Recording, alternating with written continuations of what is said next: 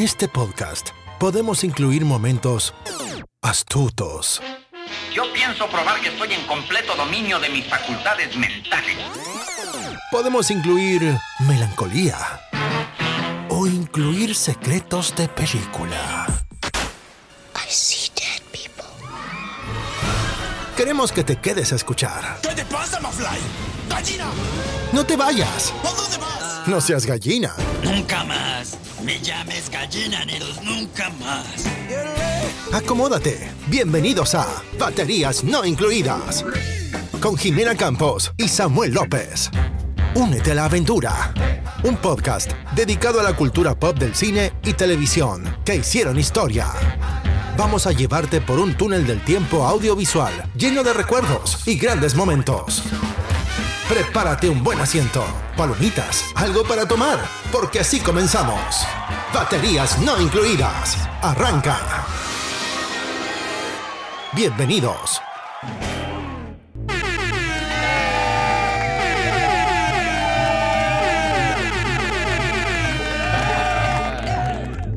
Bienvenidos al episodio número 84 de Baterías No Incluidas. A este, no especial, pero un episodio, un episodio más de charlas y sorbos. charlas y sorbos eh, antecediendo a nuestro episodio especial del mes de Queremos Halloween. Halloween. Queremos Tu Halloween. calaverita, Jime, se acerca pronto. Así es. Samuel, ¿cómo estás el día de hoy? Muy bien, Jime, muy contento, muy fresco, muy feliz de que ya llegó, se acabó el verano, por fin, asqueroso y caluroso verano. Ey, ey, ey. se terminó. Yo soy Team Frío, así que estoy.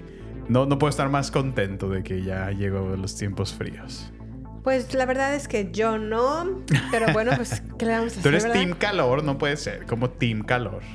Pues sí, a mí yo prefiero la temperatura más cálida, ¿verdad? La verdad es que sí, pero pues ni modo, ya hay que a- afrontar nuestro destino y Llegó el aceptar que otoño. el invierno se acerca. Winter is coming. Winter is coming, pero también disfruto el otoño, no, no me malentiendas. Sí, sí, sí.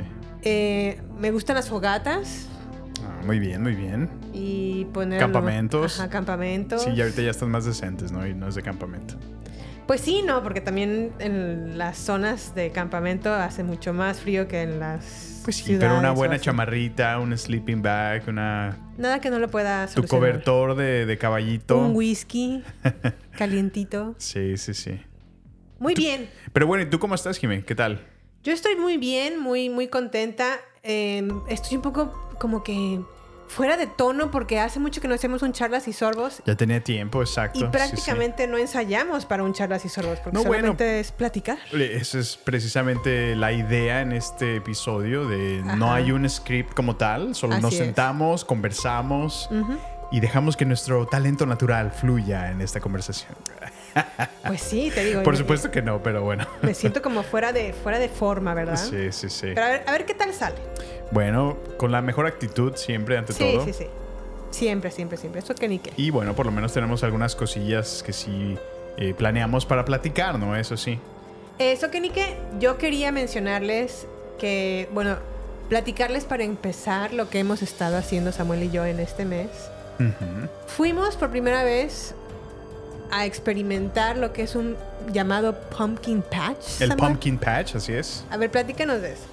Bueno, ¿y qué es? Es como, como en clásicas caricaturas como en Charlie Brown, ¿no? Que se ve que eh, llenan de calabazas y decoraciones de calabazas. Pues un pumpkin patch es realmente una huerta de calabazas acá en Estados Unidos y que es muy, muy parte de esta, de la tradición, ¿no? De esta temporada justamente Ajá. donde hay eh, en estas hortalizas que tienen de, de manzanas, de, de calabazas. eh, los granjeros realmente se, se las ponen, las acomodan bonito prácticamente Sí. para que la gente vaya y las compre, ¿no? Haga su recorrido. Haga de- su de recorrido. ¿Cuál es tu calabaza favorita? Te lo llenan de, de heno, las pintan como de colores muy, muy otoñales. Te ponen como espantapájaros. ándale. Y pues esa es la idea, de cada quien va y elige y compra las calabazas que más les gustan, ¿no? Porque pues en la tradición americana eh, muchos gustan de, de hacer el carving famoso, que prácticamente es le extraen todo el interior a la calabaza, la limpian, la lavan muy bien y le hacen como una, una carita, ¿no? A la, a la calabaza. Muy Sí. tradicional de Halloween. A esa calabaza, con esa forma de en la cara, una, le pones como adentro una vela Ajá. y e- eso ilumina, Ilumina, como ¿no? La, La entrada. la entrada de tu casa Sí, sí, o sí. tu cochera o así, ¿no? Y ahorita ya es más tradición y decoración, ¿no? De la temporada justamente. Pero tú has visto, o sea, ya, ya ahorita desde principios de mes, ya muchas casas ya estaban completamente decoradas con Halloween, ¿no? Pues sí, nosotros por primera vez fuimos a este famoso Pumpkin Patch para vivir la experiencia, para ¿no? vivir la experiencia. Nos invitaron y pues dije, dijimos, sí, acepto, vamos.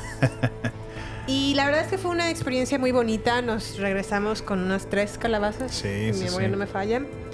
Nos tomamos el tiempo de el- elegir una o las más bonitas porque a, a medida que ibas recorriendo, Sí. Pues vas escogiendo así como, esta, esta es la mejor. Y luego ya Y vas más adelante. ay, no, no, esta esta está más mejor". padre. Y luego más adelante, "Ah, no, esta, esta. Y así Sí. te vas cambiando hasta que terminas el recorrido. Y pues ya te regresas como con las, las ele- elegidas. ¿no? Las elegidas, ¿no? Y es bonito porque ves a los niños, ¿no? Que se divierten Sí. muchísimo, ¿no? Muy alegres, muy contentos de, de que los papás les permiten elegir una y ellos van a decorarla, ¿no? Entonces... Aparte también agarras como un carrito. Aquí se, yo lo conozco, bueno, se le conoce como un radio, radio flyer, Ajá, que es como un carrito, ¿qué será? Como un, bueno, aquí le dicen un wagon.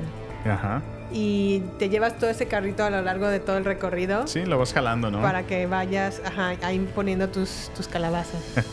Muy peculiar, ¿no? El, el evento, la tradición. Sí, la verdad es que lo disfruté mucho y sobre todo no hemos hecho ningún carving, creo que ya estamos tarde para eso, pero como que me gustan mucho cómo se ven las calabazas sin Sin cortarlas. tener que cortarlas, sí. Sí, pero yo creo que ya, ya lo tenemos que hacer antes de Halloween. Pues es que no se podía porque a pesar de que ya entró el otoño, todavía se sentía calor hace un par de semanas atrás. sí, entonces se iban a echar a perder si las abrías. Entonces yo creo que ahorita ya como está frío, a lo mejor sí. Sí aguantan. Sí te aguantan. no se pudren. Pues sí, eso fue nuestra experiencia en un pumpkin patch. Eh, a ver si el próximo año vamos como a, otro lugar, ¿no? A Sí, otra... sí, sí. Porque se hacen como muchas farms, no sé cómo se dice. Pues farms, granjas, ¿no? Granjas, Sí, ajá. sí. Eh, y vas como eligiendo a dónde vas a, Sí. a ir.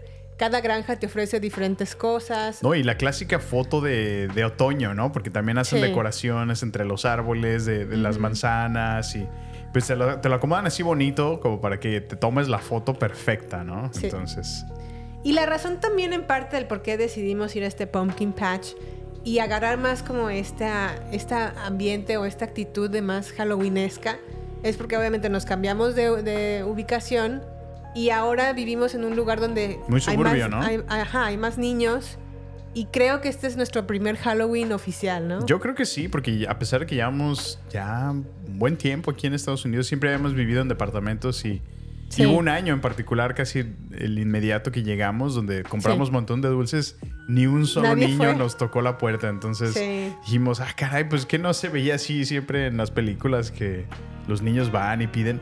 Ajá. Pero sí, bueno, ya después entendimos que es, es, eh, en zonas más suburbias, ¿no? Y sí, bueno, como que justo no es en todas partes. Así es. Entonces ahora se presta y por lo que nos han comentado vecinos es que en efecto sí, sí llega a haber mucho, mucha afluencia de niños con sus papás. Entonces, pues va a estar interesante, ¿no? A ver qué, qué preparamos para ver si damos algunos dulces y Sí, pues los dulces y- es y un, un es par un de hecho sustos, ¿no? Y pues más bien estamos pensando cómo disfrazarnos. sí, a ver qué, cómo espantamos un chiquillo. Yo no lo voy a espantar, tú lo vas a espantar. Yo no, yo solamente le voy a dar su, Sí, sí, sí, hay que asustarlos. respectivo dulce o chocolate. Bueno, bueno. Y bueno, ¿qué más hicimos a mí? Bueno, aprovechando justo las festividades otoñales, vam- vamos a llamarlo, eh, en la localidad hicieron un evento como una, un- como una feria de artesanías, podría decirse, que es en, en esta zona, lo llamaban un Eagle Warfare, donde nos dimos la oportunidad de visitarlo eh, este fin de semana y pues estuvo, hace cuenta, que me recuerda mucho a la Feria de León, en el aspecto de que tienes un montón de puestos o stands alrededor. Y el, y el mismo atascadero de gente, prácticamente. Así es, eso, eso te iba a decir. A mí me recordó a la Feria de León por de- el, la- el No, no, conglomerado. no, el, el estacionamiento, o sea, sí fue muchísima gente, muchísima. Sí, sí estaba la Y verdad. clásicos puestos de, de comida, ¿no? Aunque, bueno, ahí sí ves el salto completo, ¿no? Es nada que ver con los puestos que tú ves allá de comida. Sí. Allá las garnachas y los tacos y...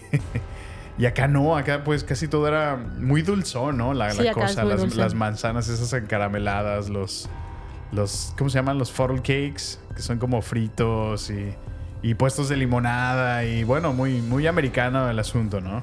Sí, la cosa está como más, más, menos salado, ¿verdad? Menos taquero. Sí, sí, sí. Pero la verdad es que a mí no me apete- apeteció ningún tente en pie o ningún Botanas. postre o botana que ofrecieran en, en la feria. Sí. Lo que sí eh, fue la limonada que probamos estaba muy rica. Ah, Era sí como una limonada, La cherry lemonade. al- ajá, algo así. Sí, y la verdad es que sí, sí estaba muy rica. Esa no, no, no tengo ningún complaint. Pero sí, la verdad es que había bastantísima gente. Sí, yo creo que ese fue el único problema que en- como que sí te da la oportunidad de ver todas las artesanías. Y bueno, a lo mejor esto sí va a ser como un, un asterisco, un entre paréntesis, pero Ajá. la artesanía mexicana está muy por encima. Sí, a la, lo que la yo vi aquí.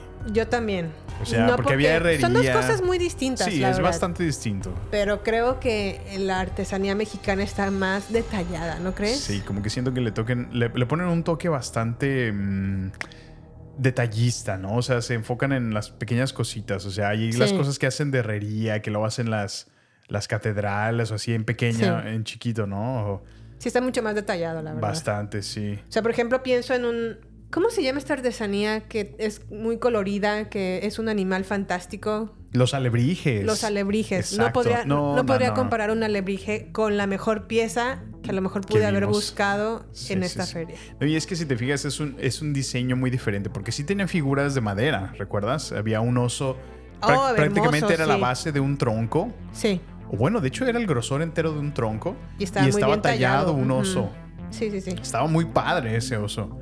Pero si te fijas, es, es un, es una. Es diferente solo los diseños. Sí, es como muy rústico. Bastante rústico. y más tosco. Ajá. Y creo que a lo mejor a diferencia de la artesanía latinoamericana o mexicana, sí está mucho más detallada. y- Detallado, sí, sí, sí. Y, en milímetros, Ajá, así, sí, sí. creo yo. También esperaba a lo mejor ver tapetes Ujú. y nunca los vi. Sí, no, no hubo. No, no, no, no me topé con ningún tapete.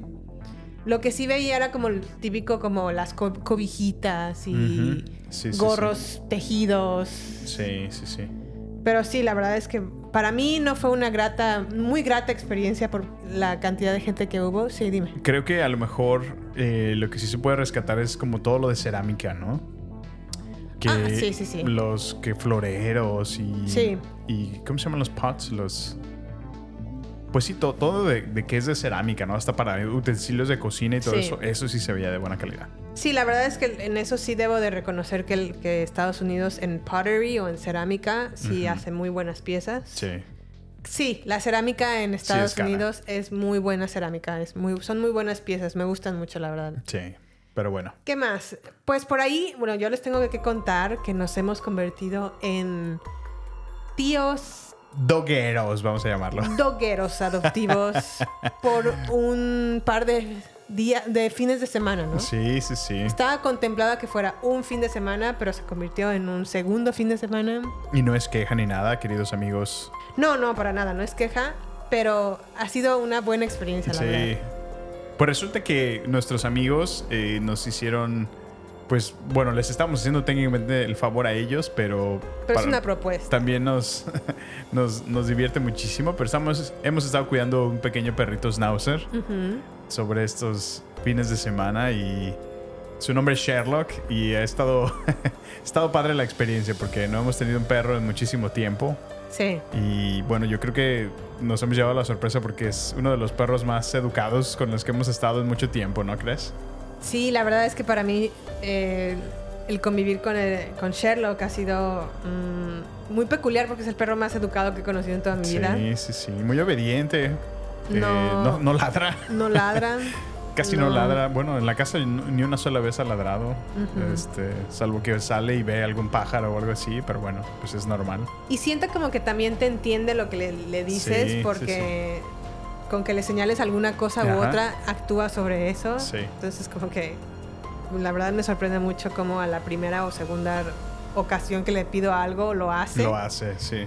Eh, también es un, es un... No, la verdad es un, es un muy buen perrito. Sí, hemos disfrutado muchísimo de paseos en la tarde para llevarlo Sí. a caminar. Lo llevamos a la misma feria que les platicamos, muchísima Ah, gente. Y se portó excelente. O lo sea, chuleó. Chulearon al buen Sherlock. al Sherlock. ¿Y qué más? ¿Cómo te la pasaste en tu cumpleaños, Sammy? Ah, fue mi cumpleaños también. Como ustedes recuerdan, hace no mucho celebramos el cumpleaños de Jime. Ajá. Eh, también fue mi cumpleaños hace unos días, el día 17. Y bueno, muy contento. Ya, ya se acercan los 40. Entonces, 40 y 20. ¿En qué Yo tengo momento- 20 y tú tienes 40. ¿en qué momento me, me- me- me hice tan grande? No lo sé, pero, pero muy bien, muy bien vividos, muy contento. Jime me preparó una super fiesta aquí en casa. Este, me hizo una búsqueda de tesoro para encontrar mis regalitos y fue muy divertido todo eso. Me frustré en el proceso porque las pistas estaban muy difíciles. Ay, no está Un tan pa- difícil. bueno, una de ellas en particular, pero bueno, necesitaba un poco de ayuda en ocasiones, pero bueno, se logró y muy contento. Me la pasé muy, muy, muy feliz. Sí, la verdad es que fue un buen... Un buen búsqueda del tesoro. Sí, Sí, la pasamos muy bien. la pasamos muy bonito. sí. ¿Qué más, Sammy? ¿Cómo va tu hobby? Pues yo sigo pedaleando. Casi todos los sábados me la, me la he pasado pedaleando desde... Bueno, ya tengo un tiempo. Estoy muy contento porque no he dejado de pedalear. Este, me he mantenido un poquito más en forma. Me siento más, más fuerte. Ya ves que te platiqué que me fui a pedalear a un evento. Entonces, muy contento. Es, es- es un deporte bastante noble contigo. eh, requiere muchísima atención. Y, y es muy divertida. La verdad es que estando ahí en la montaña, a veces ir de subida no es tan divertido, pero lo ya, ya cuando encuentras bajadas, curvas Sí. y pues bueno, todos los trails que nos llevan de regreso al punto donde empezamos es, es bastante divertido. Oye, ¿y te he observado que ves como videos en la plataforma de YouTube de videos de... Para entrenarme. Ajá, como de montaña y todo eso. Sí, sí, sí. ¿Crees que de alguna manera sí estás como adquiriendo ese conocimiento o solamente se queda en lo veo y punto? No, es que ha sido conocimiento compartido, porque por una parte, como lo mencionas, sí veo los videos, como que me enriquece un poco, eh, me da la teoría de alguna manera, o me aclara otras cosas que, ah, mira, me denotan, no lo estoy haciendo mal, lo estoy haciendo bien. Sí. Pero con mis compañeros con los que he estado yendo, eh, mis amigos, ellos me invitaron a una clase, tomamos una clase, una sesión donde nos enseñaron y nos reforzaron justo esos básicos. Entonces, sí, de alguna manera ese conocimiento teórico también se puede llevar a la práctica y nos ha ayudado mucho, en verdad. Sí. yo lo que he visto en estos videos es am, lo que te platicábamos el otro día, que creo que alcanzar las posiciones de que el cuerpo necesita para que la bicicleta se levante Sí. Es lo más, lo más difícil que tienen que hacer. Por ejemplo, cuando están a lo mejor en una subida y casi casi que tienes que poner tu, cuer- tu cuerpo en vertical. Tienes Sí, que sí, agarrar sí. como toda la fuerza de tu abdomen para levantarte y mantenerte en esa posición y seguir subiendo. Sí, sí, sí, es, es complicado y, y digo, más que eso, y, bueno, ahí tiene muchísimos grados de complejidad. Creo que uno más notable es, es cuando vas en descenso, porque te estás equilibrando completamente estando de pie y tu bicicleta va hacia abajo, entonces tu punto de gravedad está cambiando constantemente todo el tiempo. Eso, eso se me parece un poco más difícil. Ok. Sobre todo cuando hay curvas muy pronunciadas donde vas con velocidad. Sí. Y el mantener y equilibrarte y balancearte hacia lado izquierdo o derecho es, es también algo complicado, pero, pero lo hace divertido. O sea, el reto es ese de. Oye, y en una escala como del 0 al 10, en cuanto en, en el que 10 es súper peligroso y 0 es mínimo de peligro, ¿qué calificación le pondrías? ¿A la bicicleta de montaña? Así ¿sí? es. No, pues bueno, es que. A la patineta. Obviamente a la bicicleta de montaña. Bueno, es que, bueno, ahorita estamos en. Lo que pasa es que la bicicleta de montaña eh, se basa en el tipo de trails que tú estás cursando, ¿no? Empiezan con las más sencillas, que son las verdes, color verde. Eh, a- un poquito ya a nivel intermedio son azules. Y de ahí se conectan con las negras, que pueden ser negras o negras diamante. Entonces, eso ya exige un grado de complejidad bastante alto. Entonces, todo este tiempo nos hemos dedicado entre verdes y azules.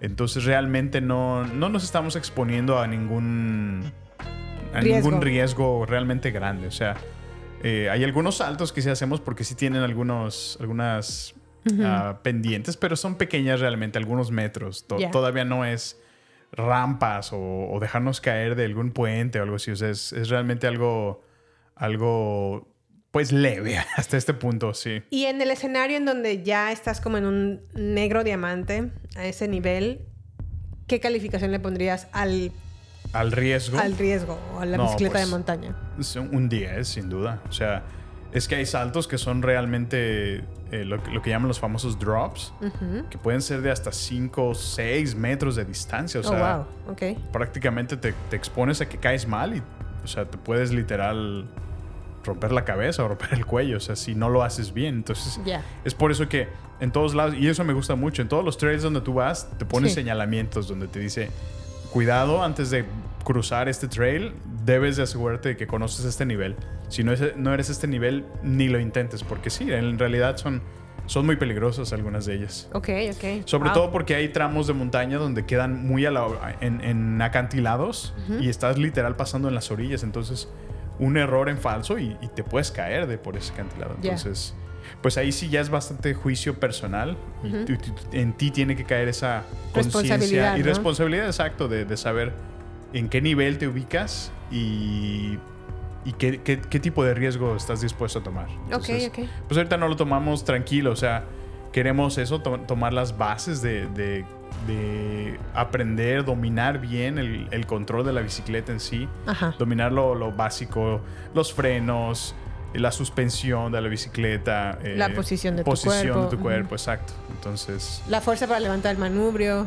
exacto. Sí, sí, hay, Wow, muy- hay muchísimo. Es muy, es muy, muy interesante y, y entre más me adentro, entre más investigo, más me encuentro Motivado. interesado y motivado de seguir o intentar practicarlo en- Qué bueno. cuando voy los sábados. Muy bien, Sammy, muy bien. Ha sido muy divertido esta experiencia y, y bueno, se las recomiendo a cualquiera que pueda tener la oportunidad de hacerlo. Perfecto, me parece muy bien, Sammy. Por ahí que ¿Y hemos... tú qué, tú qué has hecho, Jimé? Antes de que te muevas, ¿qué hobby has continuado haciendo? Yo sigo con mis máquinas de escribir. Oficialmente ya terminé mi primera restauración. ¡Eh! Bravo, bravo, bravo. Y curiosamente fue con la última máquina de escribir que adquirí. Sí. Este, la verdad es que afortunadamente por el precio en el que la adquirí, la recibí y estaba en muy buenas condiciones. Pertenecía a una maestra Ah, mira. y pues fue su máquina todo su- toda su vida y quien me la quien la puso a la venta fue su sobrina. Ok. Entonces, pues bueno, la encontré en esta plataforma de eBay, la revisé lo mejor que pude, la recibí y la verdad es que está en muy Buenas buen esta- condiciones. en buenas condiciones. Claro, la tuve que limpiar porque, porque estaba llena de polvo. ¿no? Sí. Muy, muy, muy llena de polvo. La tuve que eh, primero eh, sopletearla con aire comprimido y después hacerle un lavado total, o sea, tanto de la parte exterior como interior. No, y hasta desengrasarla, me imagino, ¿no? Sí, sí, sí. Us- ah, para desengrasar uso... a- aquí se llama Mineral Spirits. Creo que a lo mejor sea como una versión de Tiner Como tiner, ándale. en Sí, sí, México. sí. Eso es lo que uso para desengrasar las cosas de metal internas. Ujú. Pero hay que tener muchísimo cuidado de que eso no toque las partes externas de la máquina. Sí, pues por las pinturas o los acabados de, la, de la máquina, ¿no? Y el acabado de la máquina de esta que adquirí fue, es como un acabado tipo, aquí le llamamos glossy, pero le- o- o- para que me entiendan es como un acabado como un piano. Ah, sí, sí, brillosito. Brilloso, ¿no? ajá. Órale, qué padre. Entonces, pues para eso, primero la tuve que lavar la parte de externa con agua y jabón, prácticamente. Y después la tuve que, como, como un carro, ¿no? Sí, pues darle su mantenimiento, ¿no? Ajustes. Y pulirla con Sí, sí, el, sí. tip- el clásico Scratch Doctor de pulir un carro. Ah, mira. con la, misma, la misma intensidad o la misma mm, fórmula. Sí, sí, sí. Lo, pulí esta máquina. recuperar ese brillo al Sí. 100%. Eh, ajusté Órale. márgenes, ajusté. eh, bueno, limpié las piezas de. Le puse un nuevo listón. Eh, Que es la cinta, ¿no? De, de- del Ajá. color negro y rojo. Exactamente. Qué interesante. Y la verdad es que la, quedó muy bonita. La verdad es que ¿Ya completamente funcional? Sí, ya. Lista. No sé si. Estaba pensando en venderla, pero la verdad es que está tan bonita que no la quiero vender. ¿Quieres conservarla? La quiero conservar, pero sí, por fin ya la terminé y quedó muy bien. Pues sí, yo, yo veo que eh, ya te instalaste en el, en el garage, ya hiciste tu pequeño taller de, Sí. de mantenimiento, vamos a llamarlo, y, y me encanta verte dedicada porque cada vez te metes más a las herramientas y Sí. me, me parece muy, muy, muy, muy interesante y, y muy padre verte tan entusiasmada por el- la limpieza y la reparación y, y veo que te causa un absoluto placer y me da mucho gusto que, que Sí, te la verdad es que hace en- poco compré un set, por ejemplo, de desarmadores Ajá. y tengo que es como revisar como un diagrama para identificar el tamaño de, de cada una de las cabecillas de estos, de estos desarmadores y sí es como interesante ver o aprender Sí. cómo cada cabezal es distinto y cómo cada em, forma también es distinta. Claro. Los tornillos de una máquina de escribir, algunos son así chiquititos. Pequeños, sí, sí. Y otros son muy grandes, entonces pues hay, hay, Sí, hay varias necesitabas cosas diferentes que... tamaños. Sí, sí, sí. Es interesante, la verdad. Me gusta. Pues qué bueno, ¿eh? Me, me gusta verte tan contenta, entusiasmada de ello. Ya la colección de máquinas de escribir crece y crece, ya no caben en el closet. Entonces, ya sé. bueno, pues me da mucho gusto que, que las repares, que las vuelvas a traer a la vida y, Sí. y bueno, te dediques como te, te ha gustado tanto. Gracias, gracias, gracias. Y bueno, por otro lado te quiero contar que Cuéntame.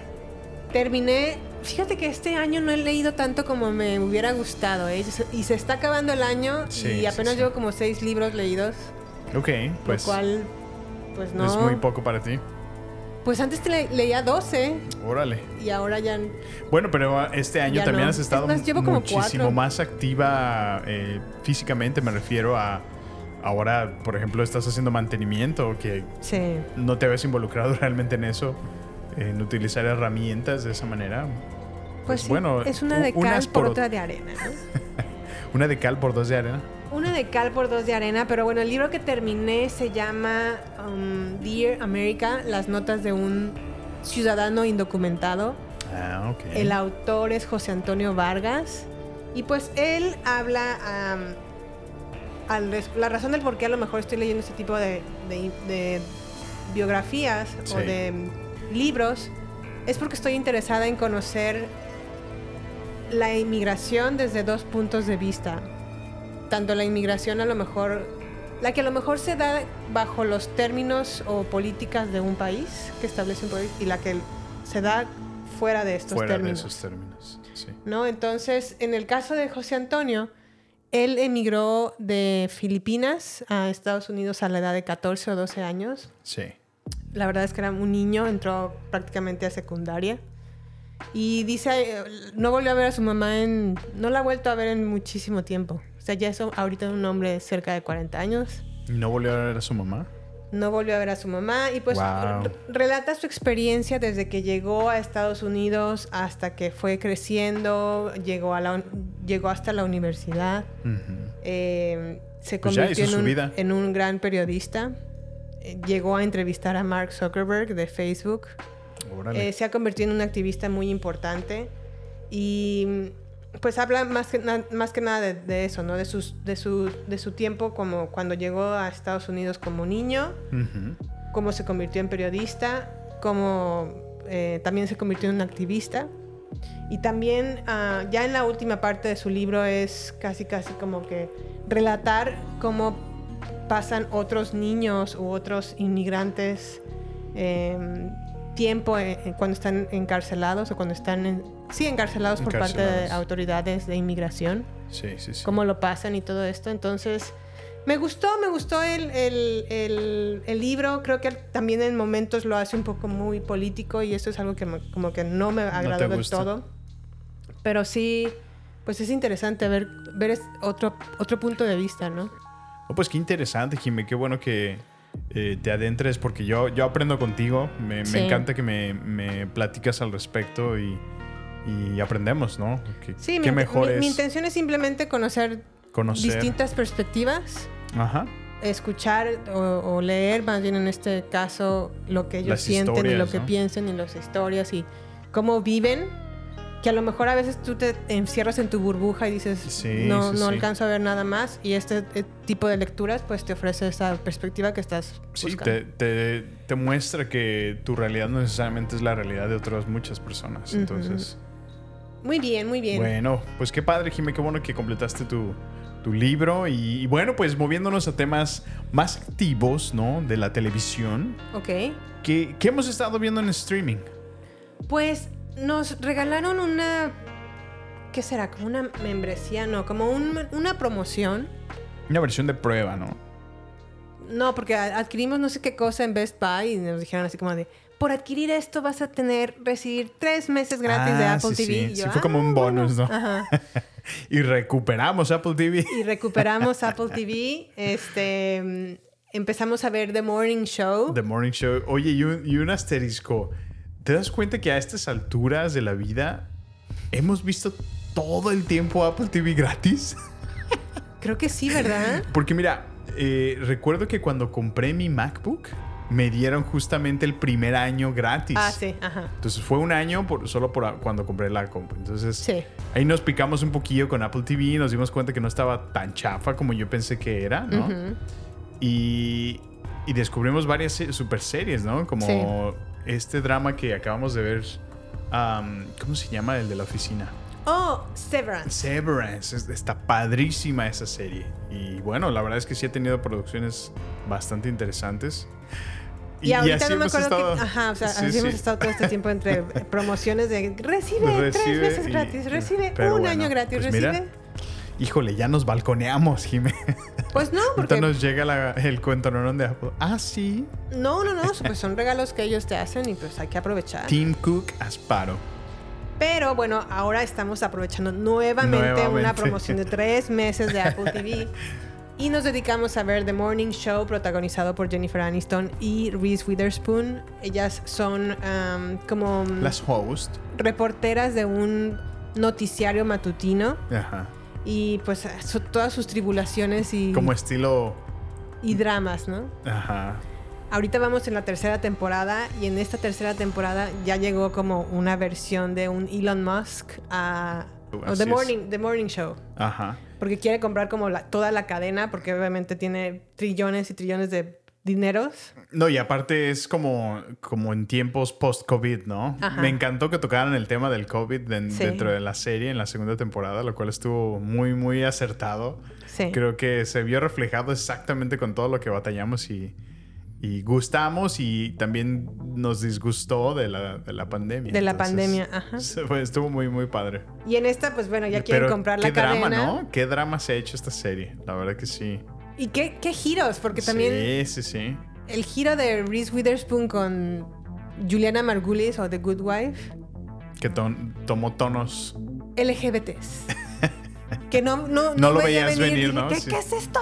¿En qué momento? Pero bueno, no nos vamos a spoilear más sobre esta serie, pero está, está buena, está buena. sí, entretenida. Sí, sí. sí. Se les gustando. recomendamos mucho. The Morning Show, temporada 3 en Apple TV Plus. Oigan, y como en dos episodios anteriores, más bien de hecho en el episodio de Halloween de Invasión Extraterrestre, Sí. hablamos de una película que se llamaba Especies, Ah, ¿cómo no? Sí, sí. que supuestamente... Yo la recordaba como un peliculón. Ajá, tú la recordabas como un peliculón y yo cuando vi el tráiler Te picaste. dije, ah, se ve como más o menos interesante. Sí, sí, sí. Pues bueno, la Nos buscamos, dimos en la tarea. la encontramos, Ahí en el la video vimos, ajá. No, qué asco, ¿eh? No, qué bárbaro. Les puedo decir, la actriz, en palabras de Jime, andaba solamente echando chiche. A ver, yo no lo dije así, Samuel. Así dijiste. Dije, ¿está echando boobie? No, dijiste chiche. No es cierto. Y se me hace como que el director buscaba cualquier pretexto para decirle a la protagonista, quítate el La brasier". ropa.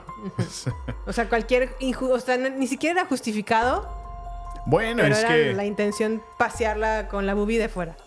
Mm, no necesariamente porque tú sabes claramente que ya está en búsqueda de reproducirse. Es lo que ahora Sí. ya le atrae en cierta parte de la película. Sí. Porque recuerda, si recordarás, crece demasiado rápido, entonces Sí, se como en, desarrolla y, en tres días, ¿no? y le, y le entra un instinto maternal en cuestión de horas. Entonces tiene esa necesidad de atraer un macho alfa. No, no, no, pero me, me da muchísima risa cuando llega como a la recepción del hotel y Ajá. toca la campanita, es como de ting, ting. Ajá. Y ya el- sale el, el del- el de la recepción. Yes. Y la, la especie esta. Sí, disculpa, ¿dónde puedo encontrar un hombre? Uh, uh, uh, y así casi como que le dice, Sí, ve al sí. bar que está ahí enfrente o no sé. Y ahí va Y al ahí va. bar. Y, pero en el bar se quita la blusa y Sí, se queda sí, en sí. brasieras. Y es completamente ridículo. Pues bueno, es parte de la película. Además, creo que no envejeció muy bien. Ya se ve muy mal los efectos especiales, los pocos ¿O que... te refieres a la película? Sí. Sí, sí, sí. Y las actuaciones también están paupérrimas. Pues sí se nota que es una película de su época, Jimena.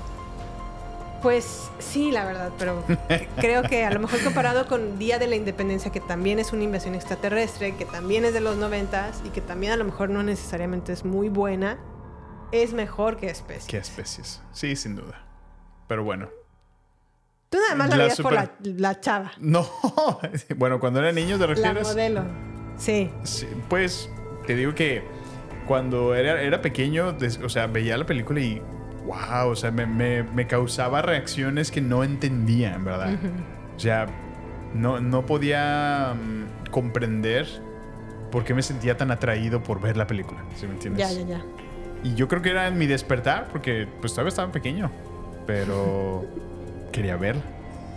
Pues bueno, ya que la viste ahora, 20, 30 años después, dices, ay, no está tan buena. Sí, la película no es, no es buena, sin duda. Pero la bueno. recordaba mejor. Sí, no, está fatal. Pero fatal. bueno. ¿Qué más, Jimmy? ¿Qué más, hemos, ¿Qué más hemos estado viendo? Pues bueno, por ahí y tomando estos espíritus de Halloween, estamos viendo, La comenzando eh, la, la serie, la última serie de Mike Flanagan para Netflix, The Fall of the Usher House. Soy fan de Mike Flanagan, me encanta, por ejemplo, su película Doctor Sleep, que es la Ah, secuela de. The Shining, muy Sí, buena, sí. a mí me encantó. Con la guapísima Sarah Ferguson. Rebecca Ferguson. Rebecca Ferguson. Sara. No sé dónde saqué el Sarah, yo creo. Rebecca Ferguson. Ahí se ve muy bien, ¿eh? Y sí actúa muy, muy mal, es muy maluca. Pero actúa muy bien. ¿A sí qué te actúa refieres? muy bien. O sea, actúa muy bien como mala. Ah, ok. Sí, sí, sí. Pero sí es muy, muy mala. Sí, pues es una vampira, técnicamente. Ah, Sí, es como de tipo vampira, ¿no? no, nunca tiene colmillos.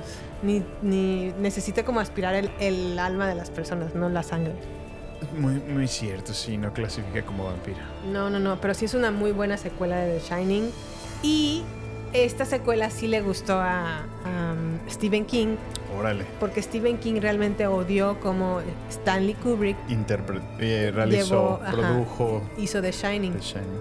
Y bueno, siguiendo con Mike Flanagan, Mike Flanagan tiene un contrato con Netflix muy extenso porque ha producido programas como The Haunting of the Hill House, que es Ah, muy que buena. estuvo buenísima, sí, sí, sí. Luego hizo otra que ahorita no la tengo en mi memoria. La de House Hill. No sé qué House Hill. ¿te The? Haunting of the, Hou- eh, Hill House es la primera, la que acabo de mencionar. Ah, ok, perfecto. Y luego tiene otra como que con unos niños, lo- como que está en, desarrollándose en Inglaterra.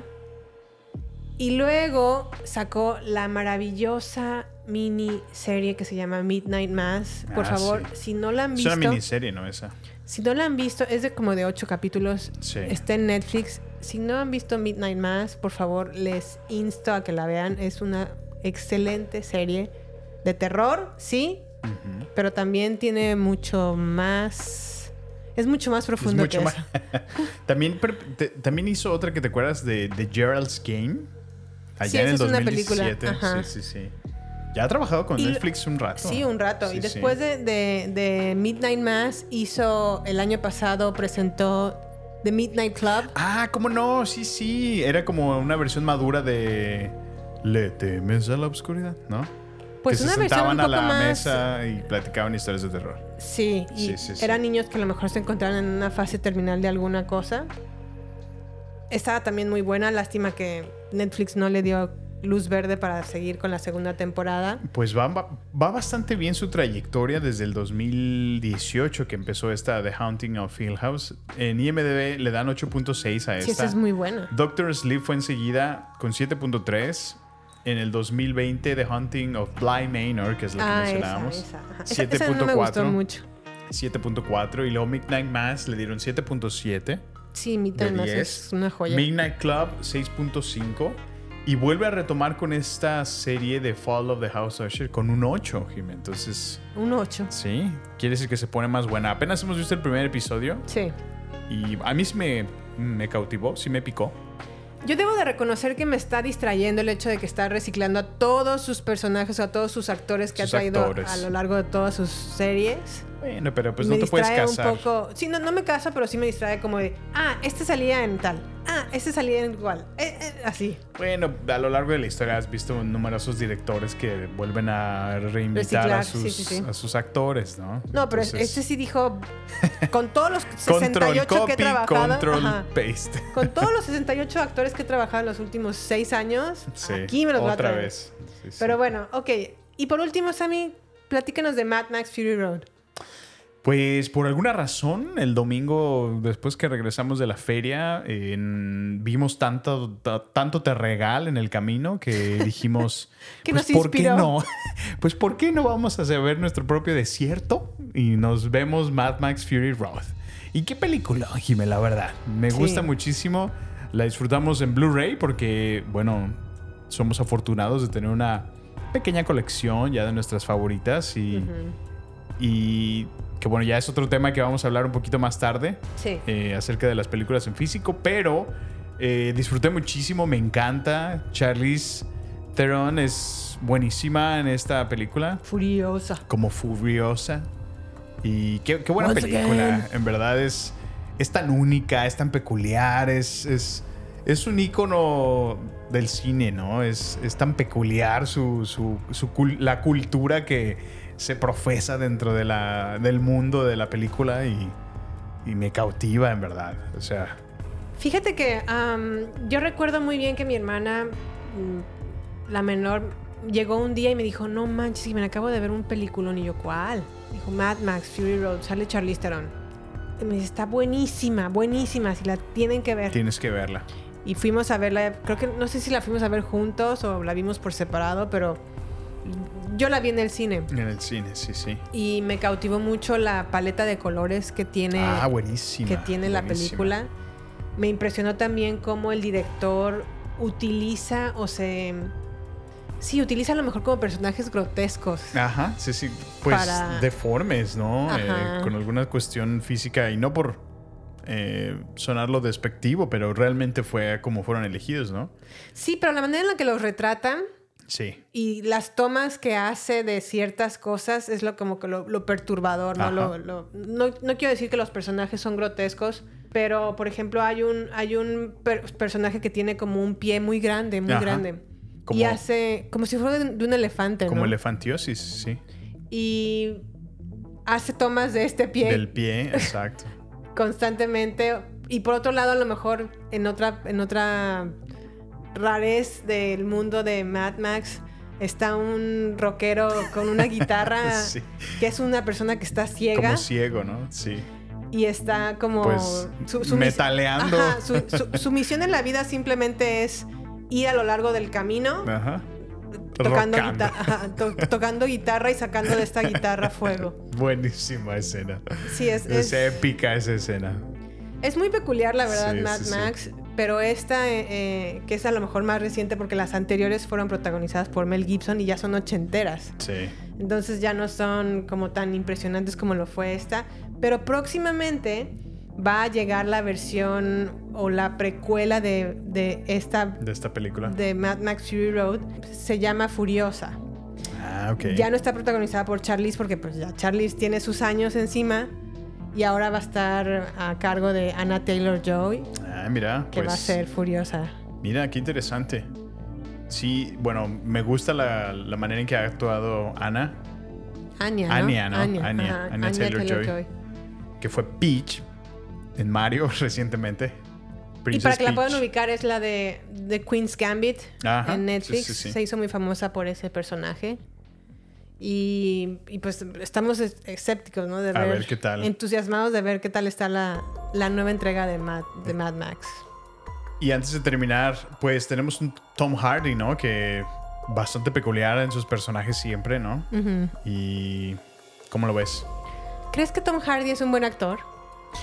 No lo sé, hay actuaciones como en esta película en particular, o sea, no, no puedo decir que fue mala, pero tampoco puedo decir que fue algo que fue una revelación, como que siento que siempre llega y, y hace algo característico para el personaje. ¿No, siempre- ¿No sientes que siempre actúa igual? De alguna manera sí, sobre todo en sus manerismos, en sus... Así como... No lo sé, es, es bastante peculiar y se los lleva a lo largo de sus personajes. Lo viste Sí. en Peaky Blinders, lo viste... Se, se caracteriza así muy, muy... De manera muy específica, ¿no? Como que tiene esos manerismos que lleva a, a todos sus personajes. Sí. Y en algunos otros como que sí los sobresalta mucho, pero... No sé, no, no me parece un mal actor sin duda, pero siento que está un poquito sobrevalorado. Sí, yo también pienso que está un poco sobrevalorado. Creo que también ya no le ha dado como mucha vista mucha... No ha abierto el abanico de su capacidad actoral, porque en verdad sí creo que es un gran actor, pero nada más como que se encasilla en estos ciertos personajes en donde él se siente cómodo para actuar. Para actuar, sí, sí. No sé. No lo visualizo a lo mejor siendo... interpretando a un pintor. No sé, no lo, no lo veo ahí porque como que siempre interpreta personajes muy masculinos, ¿no? Muy, Sí. muy toscos, muy... Y, y, bueno, ahora que lo mencionas, ¿ha tenido algún, um, o sea, papeles más protagónicos donde él recientemente no, no recuerdo, ¿o sí? No lo he visto últimamente ya en, en cines, ¿eh? Tampoco. Yo creo que de lo, pues a lo mejor Mad Max Fury. No, ya no recuerdo en, En los Peaky Blinders creo en que ellos... Dunkirk que también salió.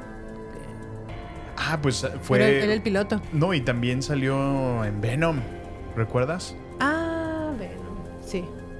Fíjate, ve. Entonces, pues bueno. No es tan buena porque ni siquiera la recordamos. Yo creo que eso es en lo único que, en lo último que lo he visto. Pero bueno, ahí fue entonces Mad Max Fury Road. Se la recomendamos mucho si tienen oportunidad de verla. Sobre todo si tienen oportunidad de comprarla. Vale muchísimo Uy, la pena sí, que la sí, tengan sí. en su colección. ¿Qué más a mí? ¿Qué más, Jimé? Pues, ¿qué te parece si vamos a unas redes sociales y regresamos enseguida? Va. No queremos que te pierdas nada. Por eso, te invitamos a sumarte a nuestras redes sociales. Twitter, Instagram y Facebook. Encuéntranos como Baterías Podcast. Cine, series y mucho más solo con nosotros. Con Jimena Campos y Samuel López. Agéndalo. Nos encontramos en redes sociales. Baterías Podcast.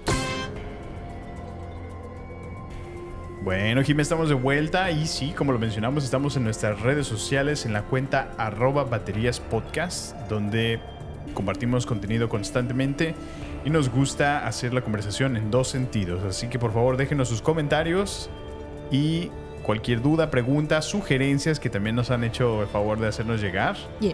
eh, con mucho gusto las recibimos. Yeah, yeah. Entonces, pues bueno, Jimé, ¿qué te parece si platicamos de, de- de noticias o de cuestiones que han sucedido recientemente? Yo quiero que me platiques, por favor, qué onda con la esfera o el domo o qué, qué- la gran esfera de que está en Las Vegas. está Ah, impresionante. Está padrísima, ¿no? Cuéntame. Bueno, se apareció en redes, en noticias, en todos lados. No sé si llegaste a ver TikToks de, toda, de todo mundo que estaban No. posteando acerca de una esfera gigante. Sí. que justo acaba de ser inaugurada en Las Vegas, el cual pues prácticamente es un domo así gigante, Domo arigato. Muy futurista. Domo. i, i. Ajá. eh, hecho por la compañía llamada Sphere Entertainment. Ok. Esta esfera, Jime, para que te des un quemón y una idea, contiene 1.2 millones de pantallas LED como de este tamaño, más o menos de unos 20 por 15 centímetros. Ok, wow. Y mide 111 metros de altura. Entonces crea un perfecto domo, una esfera eh, ahí en, en Las Vegas. Sí, la verdad es que está enorme, ¿eh? Está enorme este, este recinto musical porque está orientado para eso. Ok. Se estrenó el 29 de septiembre con el concierto de YouTube Actung Baby. Ah, ok. Entonces, eh, pues en, en palabras del mismísimo Bono, la mayoría de los recintos musicales son recintos deportivos, ¿no? Prácticamente siempre utilizan para conciertos musicales Sí. estadios o arenas de, fútbol cierto, americano, cierto, del sí. hockey. eh, o sea, siempre se han utilizado estadios deportivos, ¿no? Se construyen para el deporte, no para la música. Y este no fue el caso de esta esfera. Esta esfera, en palabras de Bono, está creada para el arte, el arte musical. Por el diseño que tiene dentro. Entonces, Yo quisiera irla a conocer, ¿eh? sí, se ve Nunca me, padrísima. nunca me ha llamado la atención Las Vegas hasta ahora. Hasta ahora, sí. No, y es que esta esfera, desde, o sea, tanto internamente puedes ver la pantalla como por afuera. O sea, es, es bastante notable. Y ahora, por ejemplo, en cuestiones como eh, celebraciones, había ya un diseño que ponía como una calabaza gigante, como ahora que se acerca Halloween. Ajá. Entonces todo el tiempo está mostrando animaciones por fuera. Y pues como en, pa- en palabras de la misma compañía, este edificio se construyó para experiencias inmersivas, tanto en el espectáculo como en el cine. Entonces, pues esto trae un interesante punto porque, ah, pues como lo mencionaba, tantos conciertos se han hecho en, en- en arenas públicas, en arenas deportivas. Sí. Eh, pero de hecho hay un, hay una, hay un proyecto que se, que se va a realizar. Eh, es una película llamada Postcard from Earth. Es una película de, hecha por Darren Aronofsky. Y bueno, es, prácticamente como una carta a la Tierra, donde ves imágenes de gigantes, de elefantes, de jirafas. Oh, wow. y, y al parecer, pues eh, va a ser una experiencia de otro nivel. O sea, que va a revolucionar realmente el, La manera en la que experimentamos. el cine también. Entonces, Oh, wow. bastante interesante. Le caben 18 mil personas y les costó 2.300 millones de dólares hacerse. Ay, no más. Ahí nomás. Ok, ok, ok. Y esta es la famosa esfera de Las Vegas. Pues bueno, para que ubiquen a Darren Aronofsky, es el director de películas legendarias como Requiem por un sueño, que la vi una vez y ju- y te juro, encantó. juré jamás volverla a ver en mi vida. Me traumó psicológicamente. Pero más recientemente hizo The Whale o La ballena Ah, sí, con sí. Brendan Fraser, que por cierto le dio su Oscar, como Oscar. mejor actor a Brendan Fraser. Y pues bueno, ahora va a ser, va a ser esta nueva película. Esta película, sí, sí, sí. A ver qué tal. A ver qué tal. Oye, pero para no dejar de lado un poco este mes de terror, yo quiero que platiquemos sobre dos cosas. A ver. Tú tienes una película de terror, Sammy, que no podrías ver solo en casa. Así que dices, híjole, Pues. no, esta no puedo verla. No, yo creo que cualquier película, no por dármelas así de bien machote alfa. eh, pero yo creo que podría ver cualquier película de terror solo. ¿En serio? Sí, sí, sí. Wow. Mis respetos. Pero, o sea, más bien podría decirte qué películas sí me han dado mucho miedo y, y me han hecho reaccionar así de que hasta brinco. O sea. Eh, hay una en particular, bueno, el, El Conjuro ha sido una de ellas. Que Oh, sí. Desde que la vi en el cine y la volví a ver en, en la tele. Ujú. No, no, me, me pone la piel chinita. Y es que creo que todo este, este tipo de películas que, que causan como fenó- fenómenos sobrenaturales, de cosas que se mueven inexplicablemente, todo eso. Y sobre todo la música, la presentación, las el juego de luces, los sonidos. Ah, siempre me ponen la piel chinita porque Ya. Me ha pasado. O sea, me, me adentro tanto en la situación de como si yo estuviera bajando en el, en el ático, ¿no? O- Hay una escena en particular justo en esta película donde, se escuchan aplausos a lo largo de la casa que me, me pone en verdad mal, o sea, cuando la veo. Porque eh, la persona... ¿Qué eh, película es? El Conjuro. El Conjuro. El Conjuro.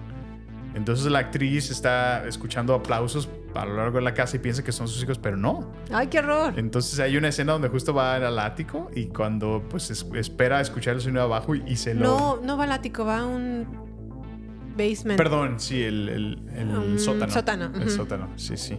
Es el sótano, muy cierto. Y luego le aparece las manos de la aparición que le aplaude no, junto a ella. no, Eso es... no. Yo me acuerdo que esta Buenísima, película la fuimos buenísima. a ver al cine. Ah, y fue la famosa a verla película. en la noche. Muy noche, porque ya no había ni gente. Fue cuando no, que no podía salir de... Todavía estábamos en México, fue en Cinépolis, Fue me en. Cinépolis y, y me acuerdo que quería ir al baño, pero me daba miedo ir al baño porque Sí. solamente, casi casi que nada estábamos nosotros en ese cine porque Sí, fuimos tardísimo Sí, y no, yo salí súper espantada. sí, sí me acuerdo que... Quédate aquí en la Por puerta. favor, no te vayas. Y luego ya estás adentro. ¡Sigues ahí! Sí, ¡No no. te vayas! Estaba Ay, qué bueno. paniqueadísima. Pero Sí, bueno, Sí, sí. Yo, por ejemplo, eh, sí hay películas que no podría ver sola en casa. Una de ellas es El Exorcista de William Friedkin. Mira.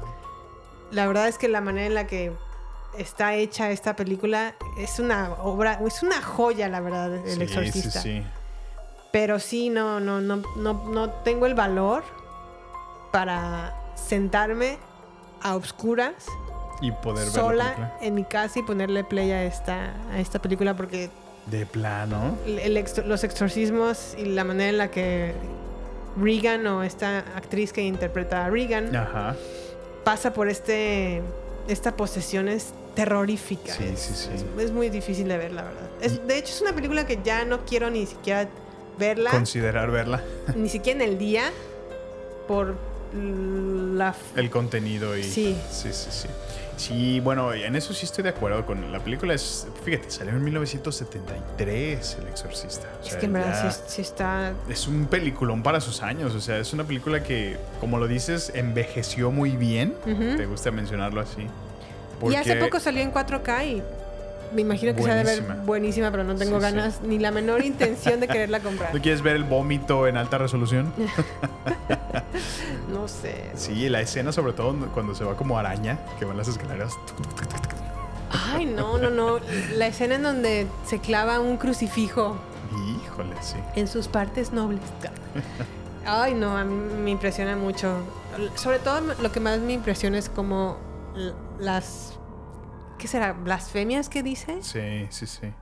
Yo creo que eh, en general este tipo de películas, bueno, a mí me pegan más porque, eh, pues por la, la temática, ¿no? Es como cuestión demoníaca, cuestión que tenga que ver de este estilo, pues, bueno, como creyentes, sabemos que también existe el mal, entonces, digo, híjole, esto es, es posible, ¿sí me entiendes? Sí, no. no. Entonces, es- eso yo creo que es lo que más espanta de este tipo de películas. Ujú. Y pues de alguna manera también sacude un poquito, ¿no? Le da un grado de realismo que, que me hace vivir las películas más, más intensamente. Pues un grado de realismo muy... Pues, real- bueno, estudiando de cine un poco, recuerdo que las películas son como más clasistas. Ajá. Con eso me refiero a que es una combinación de realismo con formalismo. Ok. El realismo pues es lo que es, es apegado completamente a la realidad y el formalismo pues ya es a lo mejor cuando está un personaje sufriendo y se escucha una música de fondo atrás triste. Todo eso ya es más formal, formalismo. Ya. Y creo que El Exorcista combina ambas, Ambas. cosas de manera Sí, tan sí. precisa que sí te espanta cañón. O sea, sí, Fíjate, qué, qué interesante manera de verlo. Sí, no, no lo había apreciado así. sí, las cosas que dice, los sonidos, que por cierto sabías que los sonidos fueron hechos por un mexicano y ganó el ¿En Oscar serio? por ello. Ah, no sabía eso, fíjate. Pero bueno, ok, ya dejamos de lado entonces. Esa es la única película que no podría ver. ¿Esa es la única? La única. ¿Alguna otra mención honorífica que te da mucho miedo?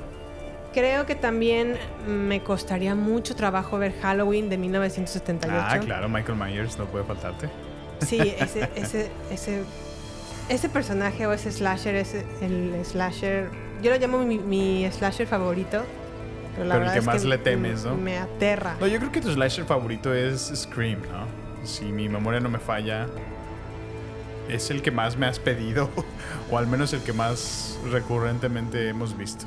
Sí, a lo mejor. eh, Scream me gusta mucho la película, Ajá. pero la de Halloween del 78 me gusta, pero en verdad sí me da mucho miedo. Sí, sí, yo lo sé. Y es una película que como que... De hecho, la- creo que ya te había confesado en algún otro episodio, pero hubo una vez donde para un Halloween, Ajá. ¿te acuerdas que vivíamos en el departamento y desde la ventana de nuestra recámara se podía ver un árbol? Sí. Pero quedaba a una distancia muy a la, muy a la estilo Como- Tomás que veías en las Ajá, películas de Halloween, tétrica, ¿no? Sí. Entonces, una vez pensé de, de, de alguna manera enviarte un mensaje de texto de, oye, ¿te puedes asomar? Es que no sé qué. Y yo disfrazarme de, de Michael Myers y que me vieras allá. Pero por ver cómo te ponía el, el ver a algún Michael Myers, Sí. en verdad dije, no, esto se puede poner algo feo y sí se me vaya a espantar muy gacho. La Entonces verdad, mejor gracias. cancelé la broma y dije, no, no, no. Se canchela. Se fue Mission Abort, entonces... ¿Sabes algo que me ha ayudado un poco? Ver a Michael Myers en memes bailando Ah, sí, sí, o payaseando, Sí. que me ha Hay uno que trae una disminuido- cumbia muy buena. Sí, Está divertido ese. me ha disminuido un poco el miedo, El miedo que, que le tengo a, Michael Mira qué Myers. interesante. Ok, bueno. Ya ha bajado, ha bajado, ha bajado mi, mi trauma psicológico. Oye, y pues ya por último, Sammy, am, quisiera hablar de, nuevamente de este tema. Sé que ya lo, lo toqué en, en el pasado, pero quisiera volver a retomar el tema sobre las películas en físico. Ok, a ver, platícanos. La ¿De dónde empieza el tema? O... Sí, la razón del por qué lo quiero traer es porque leí hace poco en noticias que Best Buy oficialmente dejará de vender películas en físico En Estados Unidos. en Estados Unidos. Así es. Híjole, sí, sí. Va a seguir vendiendo todo lo que resta del año, Ajá. enero, y a partir de enero, como. como qué, qué será? Su, eh, subcontinuo. o como a una de ahí. estación. Se va a ir yendo poco a poco. Fíjate qué triste. Y, y realmente Best Buy es nuestro lugar número uno donde podemos Sí. encontrar. Es que a mí me gustaba mucho su variedad de películas porque siempre tenían no solo las nuevas, sino te, te traían variedad de, de colecciones. Sí, las me- remasterizaciones de películas también Exacto. antiguas. Y al mismo tiempo eh, lanzaban ediciones especiales que ya ves, las que son como, en las llaman Steelbook, ¿no? Sí. La cajita metálica que tiene ya una, una portada alternativa, ¿no? Sí. Diferente, con a veces diseños padrísimos o muy creativos, ¿no? Así es. Eh, entonces, ya ves la de perros de reserva que compramos, que tiene la orejita, entonces le levantas el estuche y se ve cómo se desprende la orejita. Entonces, Sí. bastante creativo, muy originales. Entonces, Pues Qué sí, la verdad es que me dio mucha tristeza leer que ya Best Buy va a dejar de vender películas en físico. Y creo que estamos perdiendo la batalla, ¿eh? ¿a qué te refieres? Porque Disney, perdón, sí, Disney ya no va a vender películas en físico en Australia. Oh, wow. Ya, o sea, ya en físico no van a producir para la venta. Para Australia ya no. Sin embargo, por alguna razón ahora Disney ha abierto sus programas de Disney Plus para venderse en físico. The Mandalorian Ah, está en físico ahora. Órale. Programas que se ven únicamente o exclusivamente en Disney Plus ahora ya están en físico. Ay, ¿por qué no me habías dicho de Mandalorian? Quiero verla. Quiero comprarla. Pues, no bueno. sabía, en verdad, qué, qué bueno que me cuentas. Sí, sí, sí. No sabía que ya estaba en físico de Mandalorian. Y creo que más bien aquí lo único que va a quedar, pues ya nada más va a ser prácticamente Walmart y Amazon. Para comprar películas en físico. Sí, aunque Walmart era una muy buena opción B para encontrar contenido. Lo que me. Bueno, no puedo decir que me disguste porque no. Más bien me sorprende es que todavía vende muchísimos, pero muchísimos DVDs. Pues yo creo que va de la mano con el hecho de que un reproductor 4K sigue siendo bastante caro. Pues sí, ¿verdad? Sí, sí. Digo, yo como tengo el PlayStation 5. Ay, ay, ay, ay. Ay, ay. No, bueno, pero es que, eh, pues de alguna manera no, no me... O sea, me ahorró el tener que haberme comprado un reproductor de Blu-ray 4K.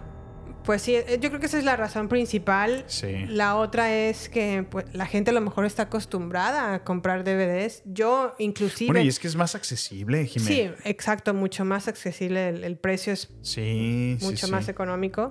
Porque ya una 4, un 4K, por ejemplo, estoy viendo ahorita Oppenheimer. Oppenheimer en está? 4K está en 49 dólares con 98. 49. ¿Y es alguna edición especial o solo es No, el es convencional? El convencional 4K. 4K. Ah, Está en descuento ahorita en 32 con 99. Ajá. Pero de todos modos, 32 dólares por una película convencional. Pues es que mira, si te pones a analizarlo, si tú viste la película en el cine en Estados Unidos en IMAX aquí, te gastaste 40 dólares en dos, dos boletos. 50. ¿Cuánto cuesta? ¿25 dólares? Con todo y taxes y, y la compra del boleto en línea, Wow. sí son 50 dólares. 50 dólares. O sea, nos gastamos. O sea, pudimos haber comprado la, la película en físico Ujú. con lo que gastamos ir al cine. Bueno, pero no puedes comparar una experiencia. La experiencia, IMAX. sin duda, sin duda. Sí. Eso sí. Y por ejemplo, ver películas como Top Gun Maverick, no, no me importa. Yo pagaba por eh, volver a verla. De hecho, sí fuimos a verla dos veces. Sí, Estuvo buenísima la experiencia y sí, digo, es que puede desanimar a algunos, ¿no? Por, por los costos que luego pueden ascender de- del estar yendo al cine, lo entiendo. Por eso hay opciones como, por ejemplo, ir los martes, donde nos sale más barato. sí. Y, pero sí, sí, es, es muy cierto. Ahora entiendo a qué te refieres con que estamos perdiendo la batalla. Sí, la verdad es que, pues, bueno, yo soy mucho de querer conservar mis películas en físico. Pues yo creo que tú y todos los millennials que, vivimos en los noventas porque tengo varios amigos que realmente gustan de mantener su contenido en físico. Eh, para nosotros es indispensable porque, ve, pasa esto, se nos va el internet, se nos va algo, ya, no hay Netflix, no hay nada del catálogo, ni siquiera las películas digitales que has comprado en iTunes. Entonces, Sí, yo valoro mucho, la verdad, el, el- La colección el- en físico. La colección en físico, el librito que viene dentro de, de un... que ya no todas lo traen, ¿eh? También. Pues sí, Ya, eso es ya muy se está cierto. convirtiendo como en los CDs de música, ¿recuerdas? Sí, un poco. Que al principio traían el librito Pero de los steelbooks, la verdad, sí vale mucho la pena por el diseño sí, sí. que le ponen a, a diseñar un steelbook de Eh, tal exacto. cual película. Sí, sí. Por ejemplo, ahorita también salió un, la salió Titanic en 4K Ah, mira. Y salió una edición especial de Titanic en 4K que está como en ciento y tantos dólares. Oye, pues ¿qué trae? ¿Un boleto del Titanic o qué? Pues trae, obviamente trae dos nuevos documentales. ¿Trae un pedazo del iceberg en una cápsula o algo? Pues no, realmente no, pero, ¿Pero por qué es tan cara? pues es que ¿Qué tra- la hace tan cara? ¿Trae más contenido? trae más contenido, escenas? trae eh, memorabilia. Ah, como... pues trae sí pósters, trae, sí, eh, sí. pues sí, bastante memorabilia de, de- de aquel entonces. Trae dos documentales nuevos, dos o tres documentales nuevos, la película obviamente. Sí, sí, sí. Y pues ese es un paquete especial Ya, ya veo. para sí, pues sí. Para el precio sí esperaba. No esperaba menos. Así es, a mí. Pues no sé si tengas algo más que agregar. No, pues nada, estén listos. Prepárense porque tenemos un episodio terrorífico. Este episodio vamos a hacer una emisión muy, muy especial a la medianoche, el día de Halloween. Queremos Halloween. Así que, pues, ha sido un gusto estar con ustedes una semana más. Muchísimas gracias por escuchar Baterías No Incluidas. Y bueno, les quiero recordar que estamos en nuestras redes sociales, en la cuenta arroba baterías podcast. Estamos en Twitter, estamos en Instagram, estamos en Facebook. Y bueno, por favor, déjenos una reseña de su experiencia de este episodio. Y bueno, por Yeah. favor, eh, pues compartan este episodio si tienen algún amigo familiar, háganles llegar nuestro podcast. Yeah. Y bueno, pues nada, más que agradecerles por estar con nosotros una semana más. Y Jime, Pues nada, estoy entusiasmada del especial de Halloween. ya tenemos algunas cosillas Ya preparadas. tenemos algunas cosillas. A ver, a ver qué tal sale. A ver qué tal No, va a salir muy bien. Pues aquí nos vemos hasta el próximo episodio. Y pues ya. Nos vemos, hasta la próxima. Bye.